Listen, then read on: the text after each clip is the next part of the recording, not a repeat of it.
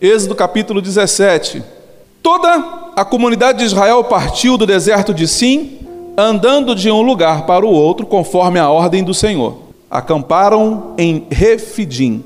Mas lá não havia água para beber. Por essa razão, queixaram-se a Moisés e exigiram: dê-nos água para beber. Ele respondeu: Por que se queixam a mim? Por que colocam o Senhor à prova? Mas o povo estava sedento e clamou a Moisés: Por que você nos tirou do Egito? Foi para matar de sede a nós, a nossos filhos e o nosso rebanho? Então Moisés clamou ao Senhor: Que farei com este povo? Estão a ponto de apedrejar-me. Respondeu-lhe o Senhor: Passe à frente do povo, leve com você algumas das autoridades de Israel Tenha na mão a vara com a qual você feriu o Nilo e vá adiante. Eu estarei à sua espera no alto da rocha do monte Horebe. Bata na rocha, e dela sairá água para o povo beber. Assim fez Moisés à vista das autoridades de Israel, e chamou aquele lugar Massá em Meribá, porque ali os israelitas clamaram e puseram o Senhor à prova, dizendo: O Senhor está entre nós ou não?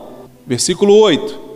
Então sucedeu que os amalequitas vieram atacar os israelitas em Refidim. O texto que nós lemos é o texto em que Moisés sai com o povo do Egito. E a própria Bíblia diz que a nuvem do Senhor ela ia em cima e o povo ia debaixo dessa nuvem, sendo guiado por ela. A nuvem então tinha duas funções. Ela, ela tanto guardaria o povo do sol escaldante do deserto, ela seria ali uma, um filtro de Deus para que o povo não torrasse no deserto. Então a nuvem ela servia para isso.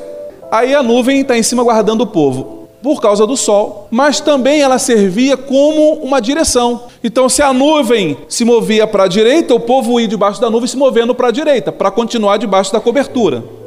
Se a nuvem parasse, era a ordem de Deus que o povo parasse também. E ali ficariam até que a nuvem voltasse a se mover. Então, concorda comigo? Moisés não tem um controle remoto que guia a nuvem. Não é Moisés que faz isso. Não é Moisés que tem lá o, o, no celular, como tem hoje, um aplicativo que ele consegue controlar a nuvem. Né? Ele não faz isso ali. Quem faz mover a nuvem é o próprio Deus. E o povo entendia isso muito bem.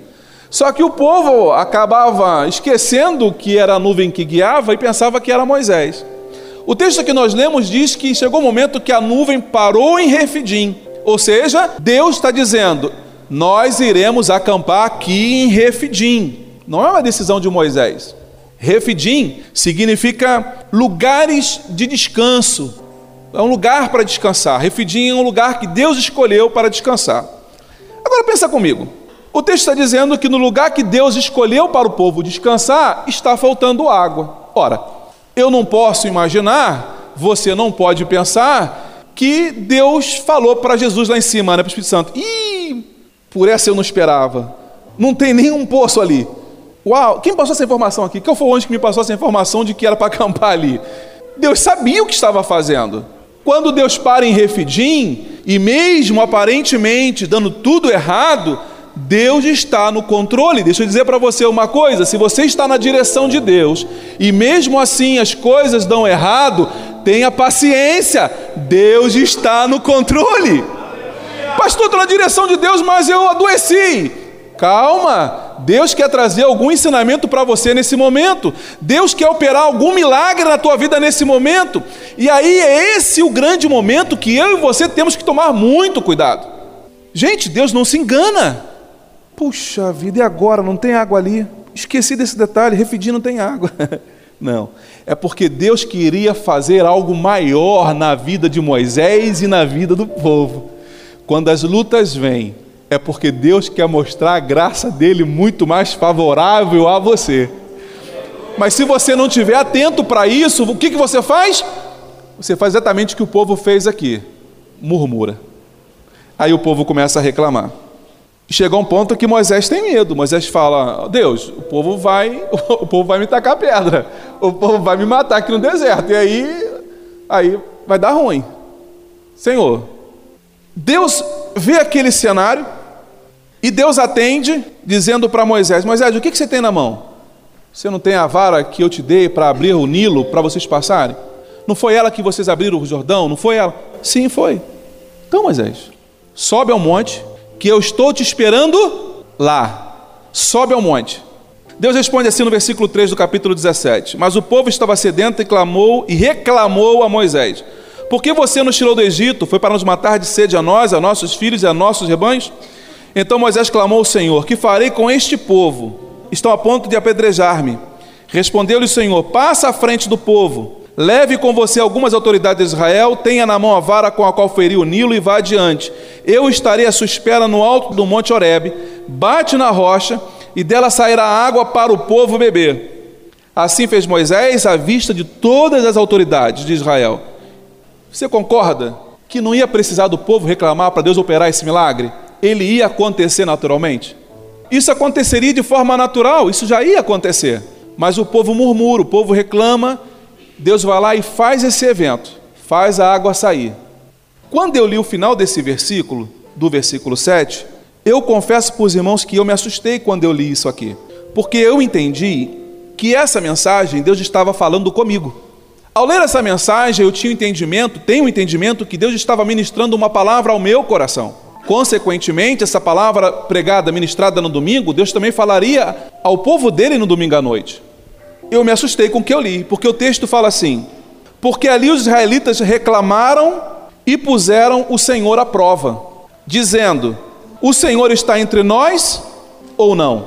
A palavra usada para isso no hebraico, a palavra utilizada é: o Senhor está no nosso seio ou não? É exatamente isso que, o Senhor, que eles perguntam. Ou seja, Deus está em mim ou não está? Quando eles veem o problema acontecendo, essa é a pergunta que eles fazem. Por que, que o povo pergunta isso? Porque o povo está vendo a desgraça acontecer, a fome chegando, a sede chegando, o cansaço e a, a exaustão chegando, e eles falam: Deus está comigo não está? Não é exatamente assim que a gente vê muita gente se posicionando? Quando os problemas vêm, você começa a questionar: Ah, pastor, se Deus está comigo, por que, que isso está acontecendo? Ah, pastor, se eu estou servindo a Deus, por que, que isso está acontecendo? Por que, que Deus está em mim? Por que Deus está dentro de mim? Deus está ou não está em mim? O Senhor está entre nós ou não? É o questionamento do povo. De repente é o que você está perguntando aí. Se Deus está em mim, se Deus está comigo, por que está acontecendo isso? Nós precisamos tomar cuidado como nós falamos com o Senhor. Porque o Senhor Jesus não é aquele ambulante da rua, sem desmerecer o ambulante da rua, que a gente fala de qualquer maneira. Ô, oh, oh, você aí, faz aqui para mim. Ele continua sendo o Deus eterno, Criador de todas as coisas, soberano, ele continua sendo. Ele é um Deus de amor, ele é um Deus de bondade, mas também é um Deus de justiça e juízo. Peguei esse texto, eu já tinha lido esse texto outras vezes, mas nunca me atentei para esse detalhe. O final do versículo 7 ele termina assim: o povo dizendo para Deus: Está comigo ou não está? Como que numa afronta. Aí o versículo 8, eu quero ler esse versículo 8 aqui. Ele diz assim: Vamos juntar o texto, porque quando ele foi escrito não tinha separação de versículos, ok? Então vamos ler o texto numa continuidade de informação. E chamou aquele lugar Massai Meribá, porque ali os israelitas reclamaram e puseram o Senhor à prova, dizendo: O Senhor está conosco ou não. Então veio Amaleque e pelejou contra Israel em Refidim. Aonde era o lugar de descanso, veio o inimigo para pelejar com o povo de Deus. Então, é advérbio de tempo. Significa dizer, esse evento aqui que vai acontecer agora, ele está ligado, conectado ao texto anterior eles estão conexos, eles estão ligados. Então, eu não posso ler as informações diferentes, como se fosse um evento e outro. Não, é um evento só. Então, quando você lê em casa o capítulo 17, leia o capítulo todo, porque o texto está ligado.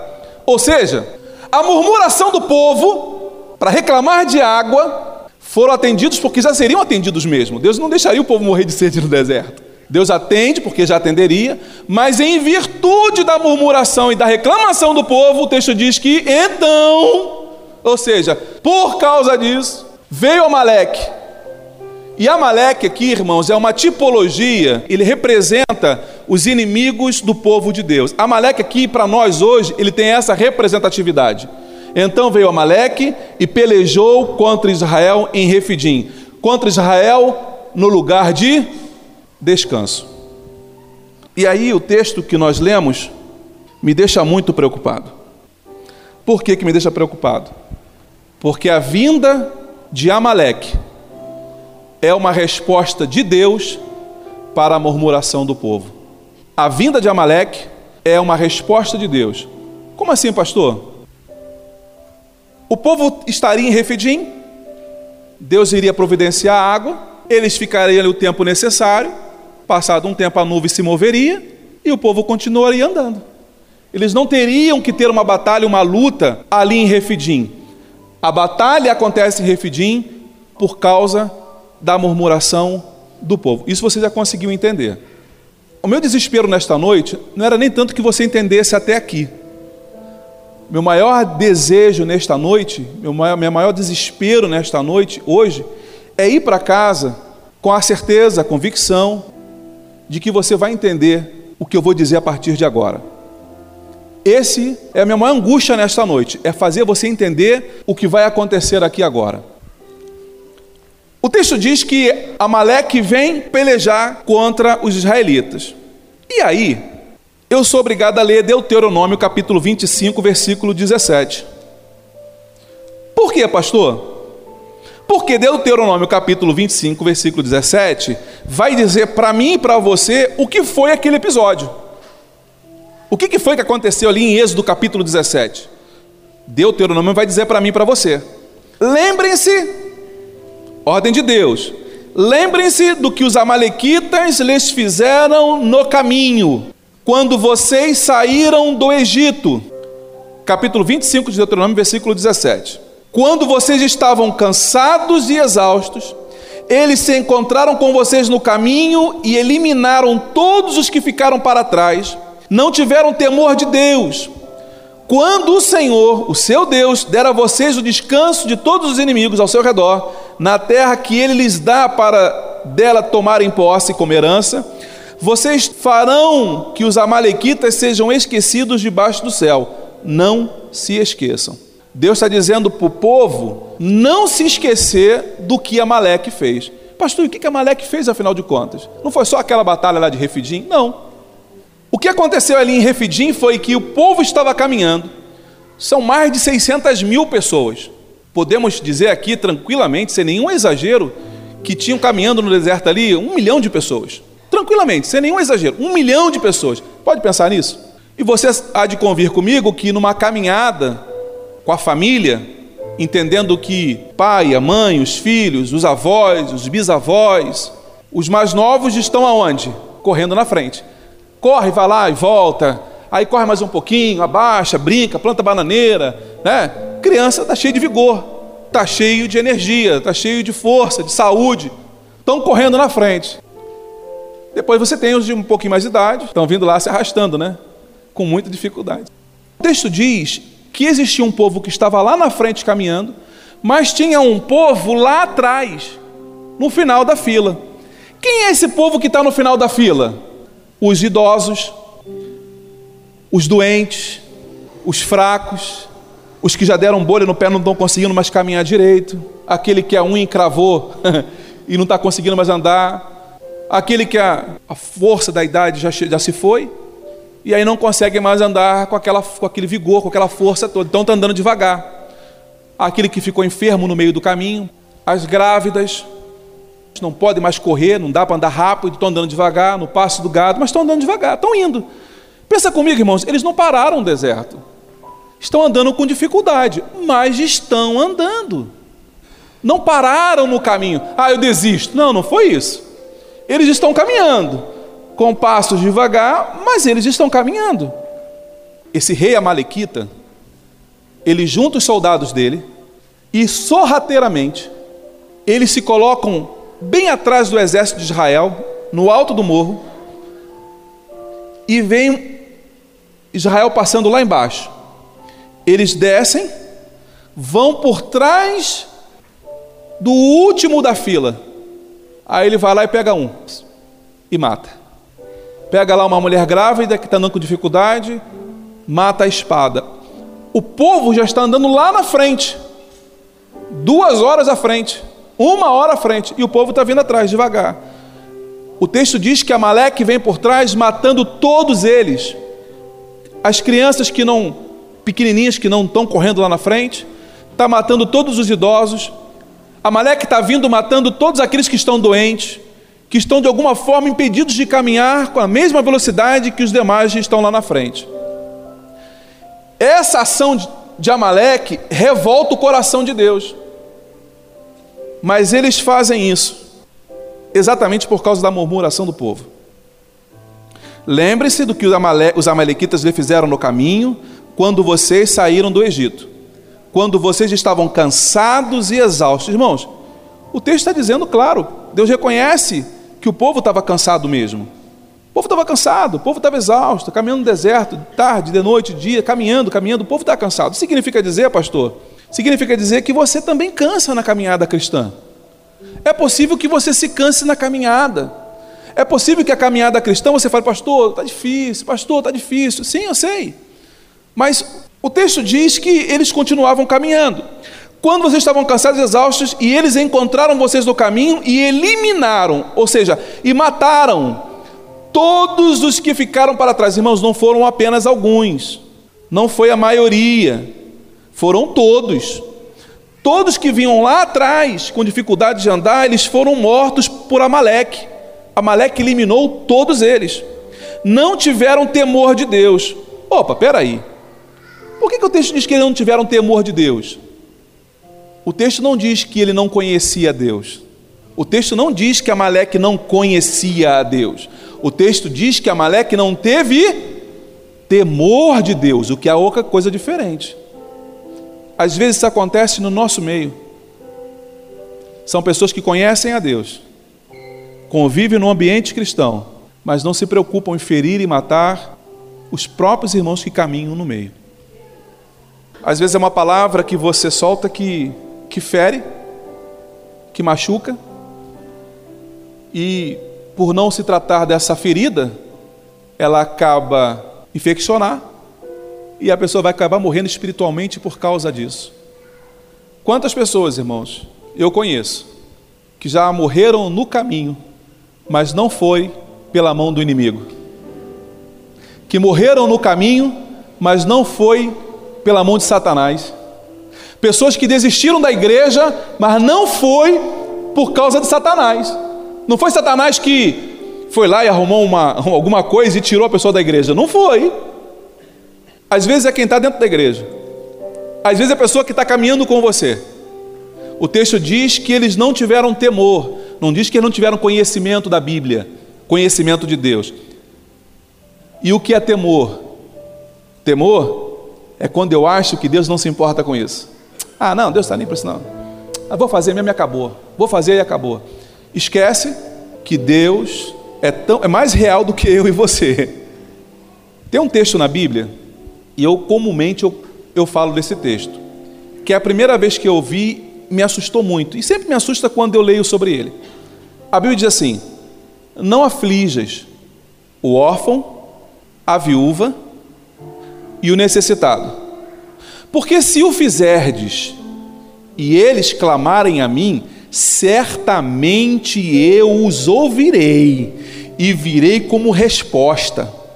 Significa dizer que se você perseguir alguém injustamente, pior ainda se for viúva, órfão necessitado. Se você persegui-los injustamente, a Bíblia está dizendo que Deus é vingador deles. A resposta de Deus aqui para Amaleque é: destrua Amaleque de debaixo dos céus, para sempre. Por quê?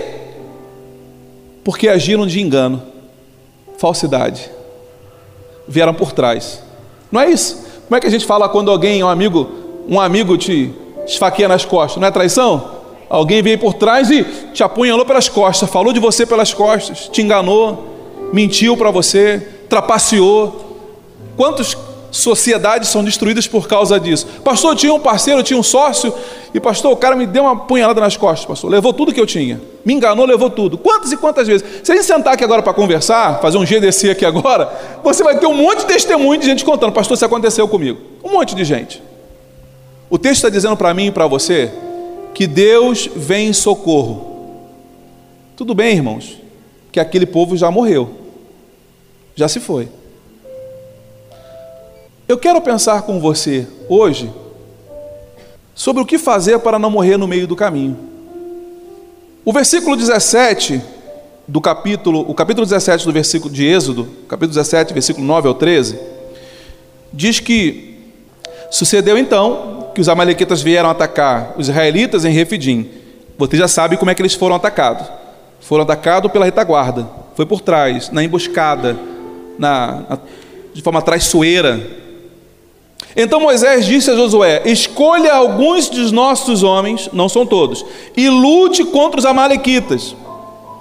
Quando Moisés tomou conhecimento do que estava acontecendo, já tinha morrido todo mundo que estava no final da fila.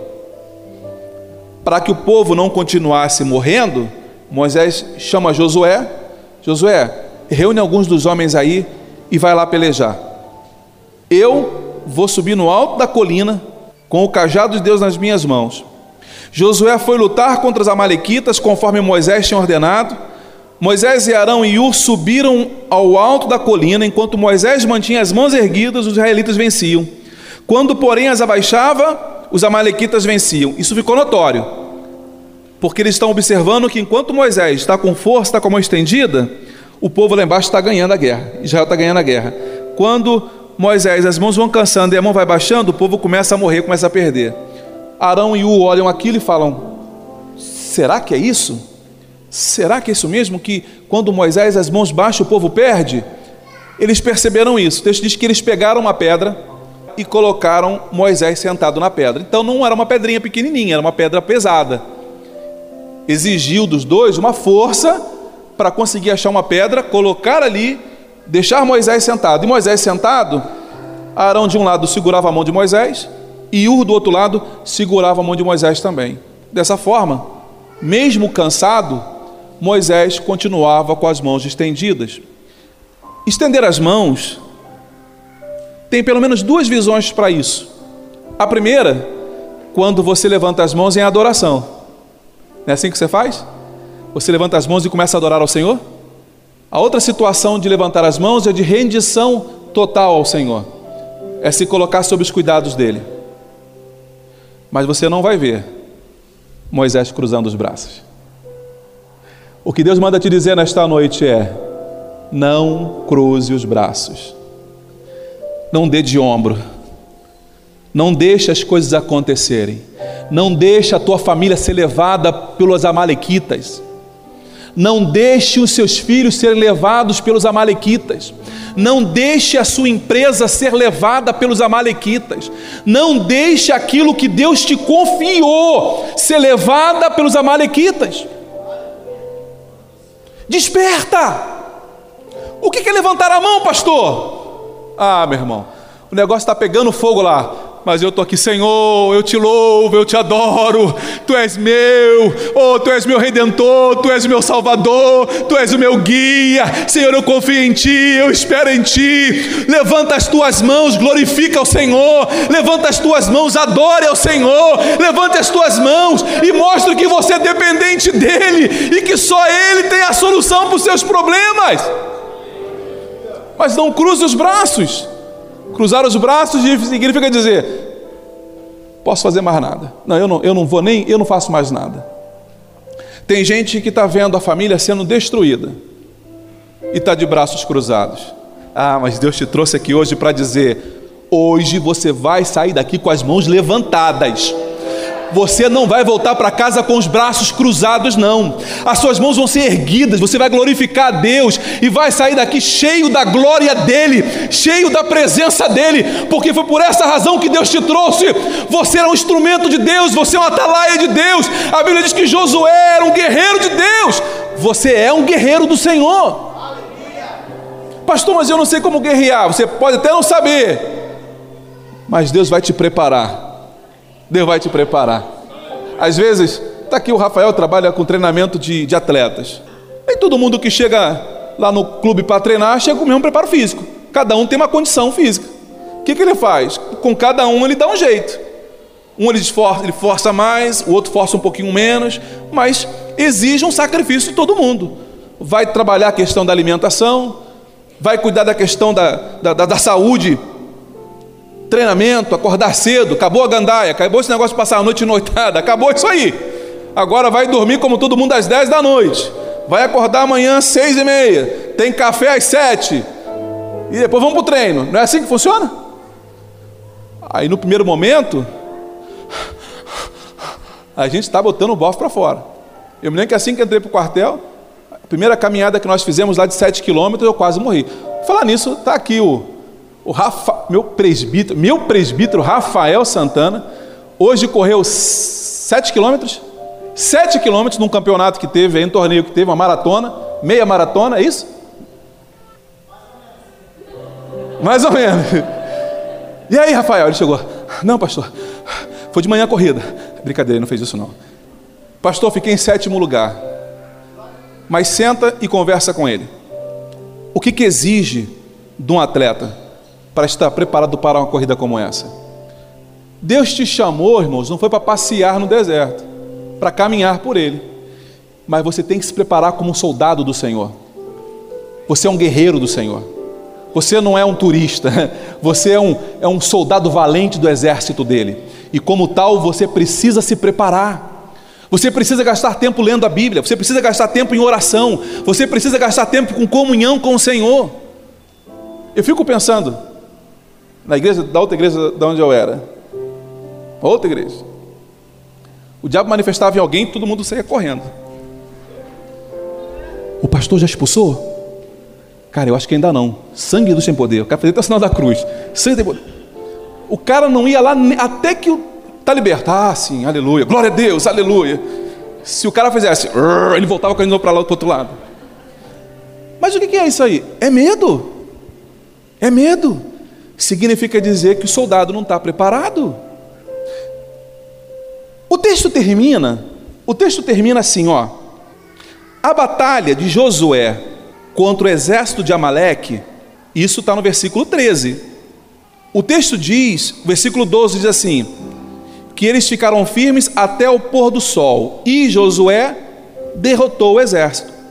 Pôr do sol. Por que, que o autor escreve esse texto lá? Pôr do sol. Porque o pôr do sol, ele aponta para mim e para você um final de ciclo. Um final de ciclo. Uma conclusão de um dia. Se ele tivesse falado, iniciou o dia, não. Aí significa dizer que um novo tempo estava começando. O que está dizendo é que estava terminando um tempo, estava terminando um período, terminando um ciclo, e eles venceram. Deus manda dizer para você nesta noite que essa batalha que você está passando, ela já está no finalzinho. É no pôr do sol é o pôr do sol. O sol está acabando, ou seja, o ciclo está se concluindo, está finalizando. Os últimos momentos do relógio, está quase acabando o tempo. E você está lutando ainda, não está nem aguentando. O que, que você faz? Dá mais umas duas espadadas aí, meu irmão. Espera, porque o tempo está acabando e quando acabar o ciclo, a vitória é tua em nome de Jesus. Não para, não. Aleluia. Aleluia. Final do ciclo. O pôr do sol. Pastor, e aí? O versículo 15, ele termina assim: 16. E jurou o Senhor, e jurou pelo trono do Senhor: o Senhor fará guerra contra os Amalequitas de geração em geração. O que, que significa isso? De tempo em tempo, o Amalequita vai vir te perturbar a paciência. De tempo em tempo, porque essa é a função dele. Ele veio para matar, roubar e destruir. Essa é a tarefa dele. Pastor, é muita luta. Agora existe uma diferença, irmão. Deixa eu pontuar isso aqui. É ciclo. Pastor, eu estou há tantos anos nessa prova, meu irmão. Então, alguma coisa está errada aí. Alguma coisa está errada. Porque vamos parar, vamos conversar, Porque se essa luta não. A luta tem fim. Ela tem início, ela tem meio e ela tem final. Pastor, eu estou nessa luta. Às vezes está nessa luta porque eu está usando a arma errada ou porque você está debaixo cruzado. A batalha continua. Porque na verdade o texto diz que quem está lutando, quem é? Deus é que está pelejando pelo seu povo. O Senhor fará guerra contra os Amalequitas. Percebe? Quem está fazendo guerra? É o Senhor. A tua função é se posicionar como Moisés se posicionou. Não precisa discutir, não precisa brigar, não precisa, olha aqui seu. Não precisa. O que você precisa fazer? Ah, Deus, tu sabes, Senhor. Deus toma nas tuas mãos, Senhor. Visita agora naquele trabalho. Pai, visita aquela família, visita aquela mulher. É de joelho que nós vencemos esta batalha. É de joelho que você vai vencer essa guerra. É de joelho que nós clamamos ao Senhor e Deus responde. A Bíblia diz que um coração contrito e quebrantado não desprezarás, ó Deus. Deus está olhando para você, esperando o teu clamor, está esperando você levantar as mãos e falar: Senhor, eis-me aqui. Senhor, peleja as minhas pelejas, peleja as minhas guerras, peleja as minhas lutas. Pastor, eu estou cansado. Isaías escreveu no capítulo 40, ele vai dizer assim: Isaías capítulo 40, versículos 28 ao 31 diz assim: Será que você não sabe? Olha o Isaías falando com você nessa noite. Será que você não sabe? Nunca ouviu falar? O Senhor é o Deus eterno, o Criador de toda a terra. Ele não se cansa nem fica exausto. Sua sabedoria é insondável. Ele fortalece o cansado. Ele dá grande vigor ao que está sem forças. Até os jovens se cansam. Até os jovens. Viu, doce? Até os jovens se cansam. E ficam exaustos. E os moços tropeçam e caem. Mas aqueles que esperam no aqueles que esperam no renovam as suas forças, voam alto como águias, correm e não ficam exaustos, andam e não se cansam. Deus está dizendo para você nesta noite: Deus te chamou para correr, Deus te chamou para voar alto. Pare de pensar em andar de cabeça baixa achando que vai ser. Não, é para voar alto. Jeremias vai reclamar com Deus, Deus fala assim: Ô Jeremias, que conversa é essa, Jeremias? Está cansado por quê, Jeremias? Se te fadigas correndo com homens que vão a pé, como competirás com os cavalos? Você está pensando que vai correr uma maratona contra concorrendo com homens? Não! Com homens é mole. Deus está te chamando para concorrer com cavalos. Deus vai te preparar para correr de forma tremenda. Deus está te preparando para você voar alto. Quem é aquele lá? É um pássaro? É um avião? Não, é o servo do Deus Altíssimo. Pega ele, pega ele. Deus vai te levar a lugares assim. Deus vai te levar a lugares assim. Deus vai te levar a lugares assim. Aleluia. Então, pensa aqui comigo. O fraco, Deus fortalece, como Isaías acabou de dizer. O cansado, Deus renova as forças dele. Mas e o despreparado? Porque muita gente está morrendo no caminho porque não sabe usar a espada, porque não sabe se defender, não sabe lutar.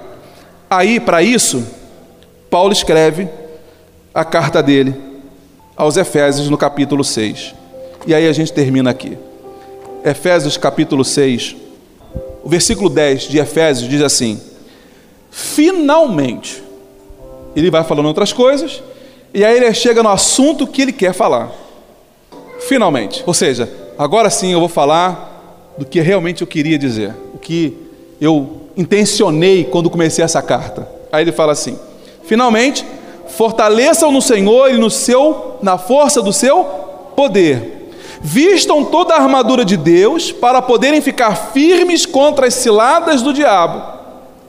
Se aquele povo que vinha lá atrás estivesse se fortalecendo no Senhor e com as couraças e armadura de Deus, tinham conseguido vencer as ciladas de Amaleque.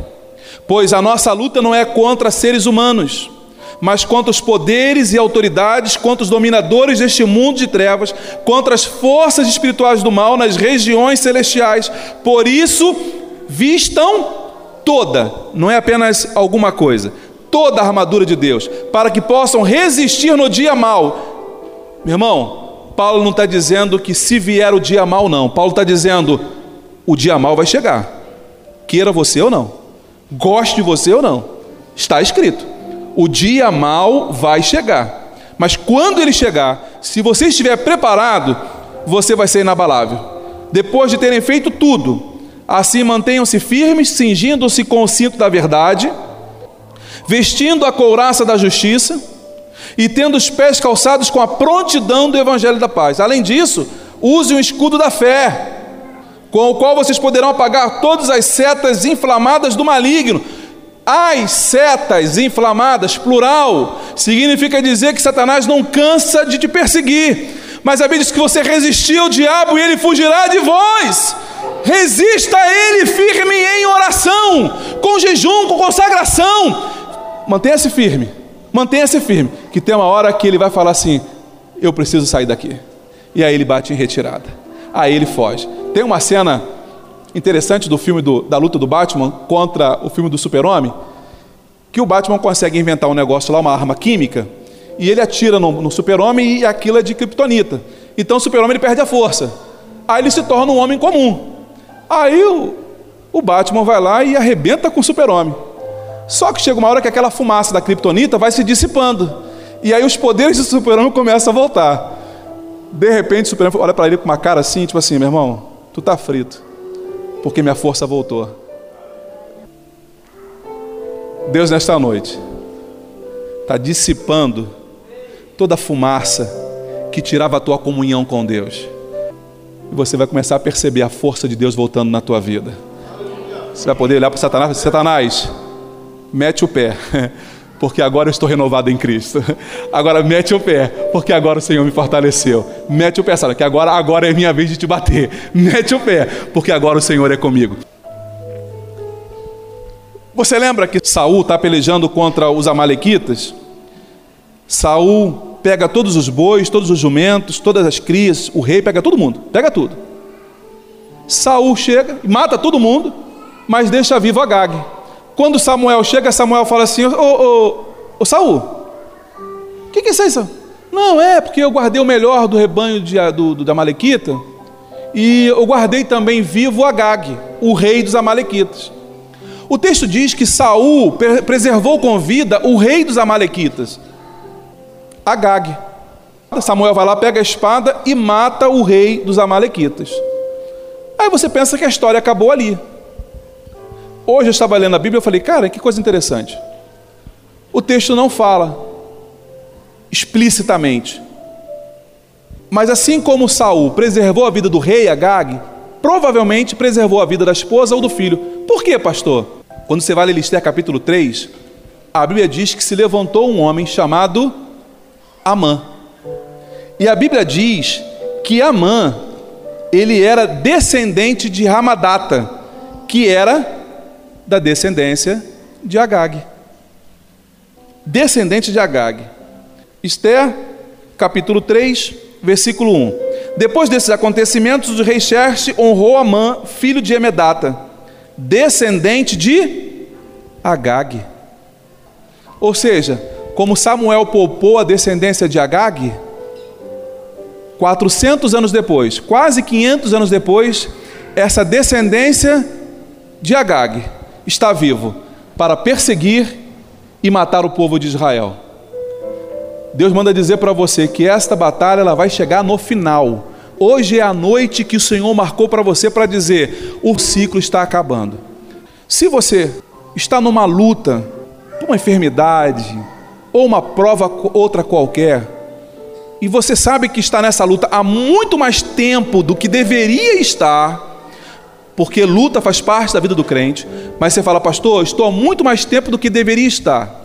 Pastor, eu sei que essa luta já deveria ter acabado há bastante tempo e ela não acabou ainda. As minhas forças já estão no final.